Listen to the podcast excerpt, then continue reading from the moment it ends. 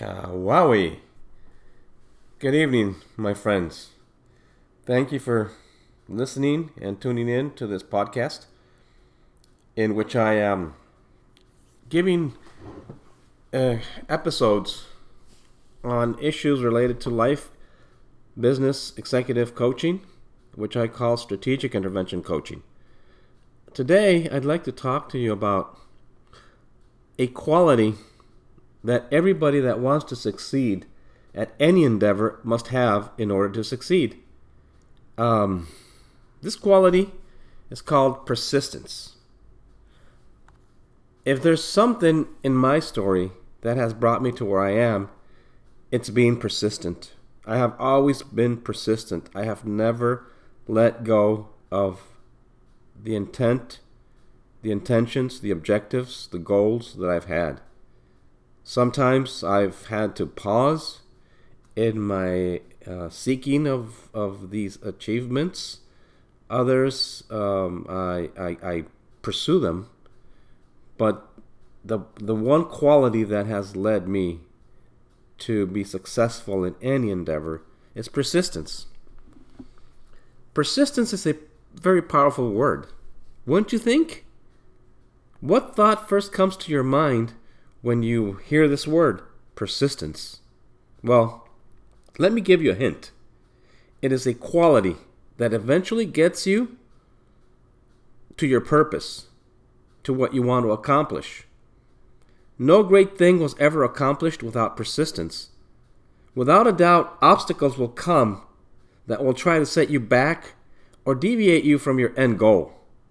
Life has that sense of humor to try to divert you from your destiny.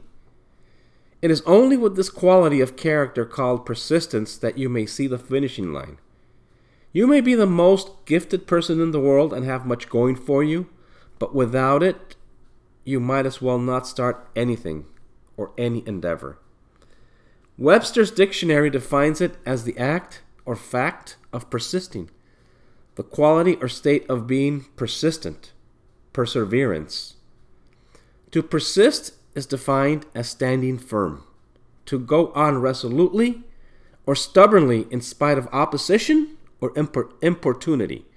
In other words, it is the quality of character to stand with the blows and punches thrown at you. Napoleon Hill, in his famous book Think and Grow Rich, names persistence as the eighth step to riches and also calls it the sustained effort necessary to induce faith. He pinpoints that the lack of this quality will be one of the major causes of failure because if people capitulate at the first sign of adversity, failure or the unwanted results are sure to follow. Fortun- unfortunately, the majority of people have the lack of persistence as a common trait. You must develop persistence, for without it, you will be defeated even before you start. It's like a muscle that, when it is unused and finally you require to move it, it will fail because of the atrophy of inaction over time. To solve this, we must snap out of the inertia of giving up too soon. With persistence, you will see success. You will see success, believe me. Winston Churchill was famous for his oratory, but none of his speeches was more crucial to the history of the world and his country than that speech in which he calls out to, to his people to never surrender, to never give up upon the onslaught of the Nazi forces. Use your circumstances to develop this habit. As just about everything in life, persistence is a habit that can be developed. There is no substitute for the quality or for this quality for those looking to succeed at anything. If you cultivate this habit, you will have a policy, so to speak, against failure. There are so many examples of individuals who have succeeded against what seemed unsurmountable odds just by keeping on. For example, for those of us who like movies, Rocky is a prime example of a persistent individual. He kept on going in spite of the odds. He was the underdog. But that was not the quality that got them there. It was being persistent, never giving up. Abraham Lincoln is also legendary for having persisted. He was judged a failure in just about everything he did at one time or another until he became president of the United States. And we all know how that story ended. Tragically, but in the meantime, he achieved something very important.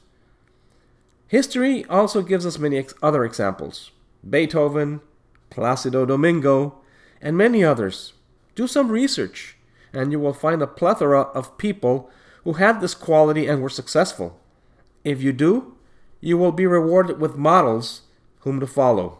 So, if you want to achieve anything, you must develop this quality and make a habit of it.